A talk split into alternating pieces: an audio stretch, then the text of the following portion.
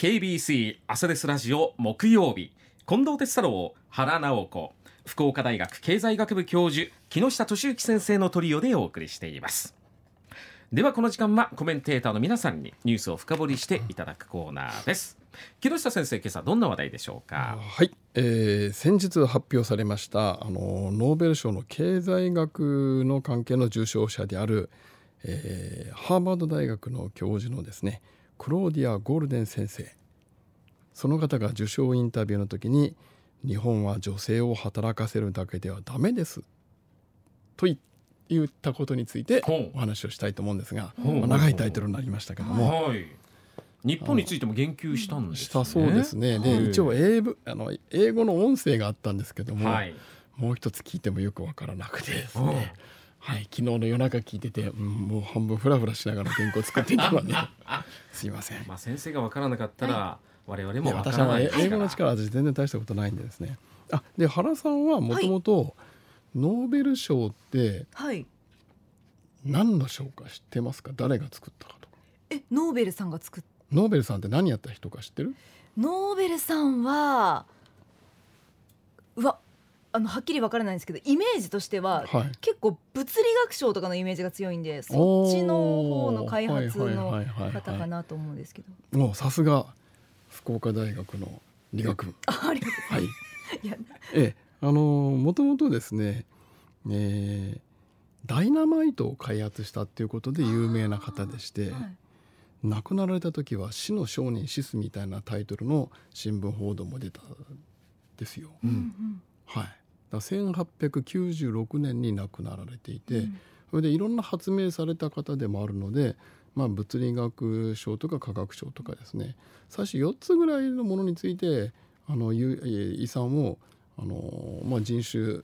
関係なくですね、寄付するあの賞を与えるようにというようなことを遺言で書いてあったそうなんですね。うん。だからですね経済学賞って新しいんです。うん、ああのこれもですね正式のノーベル賞であるのかどうかがちょっとこういろいろ議論があるんですが、うん、あの、えー、1968年にスウェーデンの国立銀行がノーベル財団に働きかけてできたものでしてだからノーベル財団の方が言う時はですね、うん、ノーベル賞ってつけないんです。例えば他だとノーベル物理学賞とかノーベル科学賞ってつくでしょ、うんうんうん、ノーベル財団の方が言う時はただ単に経済学賞としか言わない。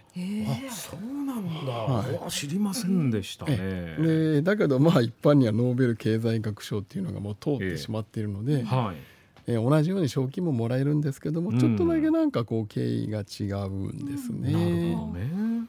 あで今回のその研究ってですねあのアメリカのその男女のその収入賃要するにお給料の差ですね、うん、お給料の差がどんなふうに変化してきててなんでそうなったのかっていうことを200年分のデータを集めて実証されたという、うん、これアメリカの方はよくこういうことを丹念にされるんですね。うん、よく200年分のデータも集まるよね。そうそう。ですけどね。データありましたよね。まあ、こういう地道な研究をやってらっしゃってですね、でまああのなんでこの方に賞を与えたのかということがインターネットで検索するとですねあのノーベル財団のサイトにこういう理由ですよっていうのが出てくるんですけども、はい、こんな研究の内容ですっていうんですが、うん、あのまあ、アメリカのこの200年間のその女性の就業率っていうのがですね、えー、200年前が高くて、うん、まあ、100年後にちょっと下がってまた高くなってという、まあ、流れになってるんですよ。V 字みたいな形なんですか？M 字と言った方がいいのかな。M か。M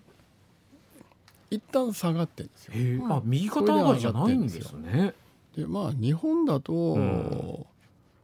ずっと農業やってるんで女性ももう働ずっと働いてたはずなんですね、うん、日本は逆に。そうかそういう意味では。はい、まあ、農村はもう女性は子育てしながら畑仕事もし、えー、炊事洗濯もするというね、うん、大変なあの、まあ、それが就業だといえば就業なんですけどね。それで、えーと、ななんでですねそのやっぱり女性の方がお給料が安いんですよ。でなんで女性がお給料安いんだろうかっていうのはアメリカで分析したら、うん、あの1人目の子供が生まれた時から格差が発生すると。うんえー、ということを見つけられたということですね。でまあなんで日本のことについて言及されたかはよくわからないんですけども、うん、まあ、日本ではその、えー、15年ぐらい前に比べると今女性が働く割合がすごく増えてるんだけども、うん、要するにパートさんが多いと。で、うん、働く女性が増えるのは良いいいことなんだけども彼女たちが本当はどこにも進んでいないと言えるっていう。これななんかちょっと役が変だなと思うんですけど、うん、どこにも進んでいないって何だろうと。で真の意味での女性の社会参画は進んでいないとの見方を示したという記者の解釈がつけてありましたね。はい、で実際にですねその女性の就業率が、えー、特に15歳から64歳の女性の就業率なんですけども、えー、先進国の平均が61%なんですよ。で日本って何番目だと思います？この平均より高いか低いか。うん。まあ低いのかな。って思うんでしょ？ところが日本は女性就業率世界第9位71%ああイメージとちょっと違った。違うでしょ？うなんか50%ぐらいかなっていうイメージでした。はい。あそうですか。でイギリスも同じぐらい71%、はい、で世界で一番女性が働いているのがアイスランドで82%、うん、でアメリカより日本の女性就業率が高いんです。で意外でしょ、うん、意外なことだらけなんですよね。それでその女性の非正規雇用の割合がどどう変化したかっていうとですね、うん、あの1990年に、え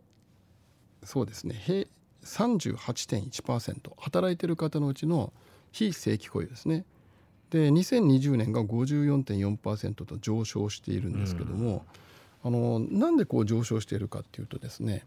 あの35歳から44歳要するに子育てが終わった後ぐらいの世代はずっと50%なんですよ、うん、非正規雇用って。うん、でところが65歳以上の割合が急激に変化していまして、まあ、要するに働きに出るようになったんですけどね、うん、65歳以上の方も。えー、昔は50%ぐらいがパートさんだったんですが、うん、今は82%がパートさん、あまあ、そうなりますよね65歳以上なんですね。そうか。それでそのこのノーベル賞を取ったこのゴールデン先生が言ったですね、不本意に働いてるかどうかっていう調査がありまして要するに今今非正規雇用なんですけどもパートさんなんですけど、あの本当は正社員になりたかったんだけど、パートさんなのか、それとも、まあ、自分の子育てとか介護の関係で非正規雇用なのかっていう調査が行われてるんですよ。で男性はですね、うん、35歳から44歳だと30%、うん、でその次の年齢だがもうちょっと40%以上超える、うん、要するに就職氷河期の時代、うん、あの不本意ながら正社員の口がなくて非正規雇用になった方たちなんですが。で女性は何パーセントだと思います？35歳から44歳の女性。自ら望んで非正規を望んだっていう割合、だからあの不本意だけど非正規雇用。あ不本意だけど、はい。本当は正社員がいいんだけど。いやまあそれは結構いらっしゃるようなイメージありますけどね。えー、私逆に低いんじゃないかなと思います。正解。8%, 8%です。えー、少ないんだ。そうなんだ。はいだからこのゴールデン先生の言うこととちょっと違っていてですね。まあなんかよその国のことってなかなかコメントするの難しいですよね。やっぱりねあの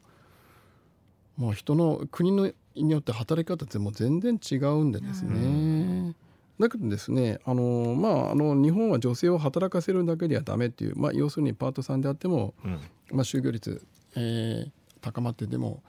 それでダメだっていうことについてはうなずけるところがありまして、はい、企業経営から考えると女性をですね商品開発に使った方が確実に業績上がるんです企業の業績、えー、そういうデータがもう出てるんですか？あのデータは正確なものはないんですけども、はい、普通に考えればすぐ分かることでしてねまず世の中の消費の半分は女性向けの商品なんですよ。はい、それから女性が決定権を持っている商品が実は非常に多くてですね、うん、例えば家を買う時、うん、それから家族用の車を買う時、うん、女性が決めますから。まあその割合の方が大きいか。大きいですよ。にもかかわらず女性向けの商品であっても男性が企画してる会社ってすっごく多いんです。そうなんですか、はい。先生が知ってる企業もやっぱそういうところ多いですか？特に中小企業だとオーナー経営者が男性のおじさんがですね、うん、これじゃーっていうものをわーっと進んでいく。あで、うん、他の人は何も言えない周りはもしくは女性はこうに違いないとか言ってこれじゃーって言って進んでいくってよく見ます。あえー、まだありますかこの時代に。ありますよ。普通にある。はあ。まあ、どっかの県議会もそんな感じでね、はい、条例出してましたからね。えー、えー、えー、それからですね、まあ、あの女性の日本の日本の低い出生率の改善っていうのが短期的に難しいって言ってるんですけど、うん、これはもう別にあの難しいことなくてですね、うん、みんなが独身の男女に相手を紹介し合いそして若者の給料を上げてあげればなんてことなく解決するんでですね、うん。まあ、こういうねノーベル賞を取った人が日本は難しいとかって言われたって、うん、別に信じる必要はないと。はい、というお話でございました。はい、ありがとうございました。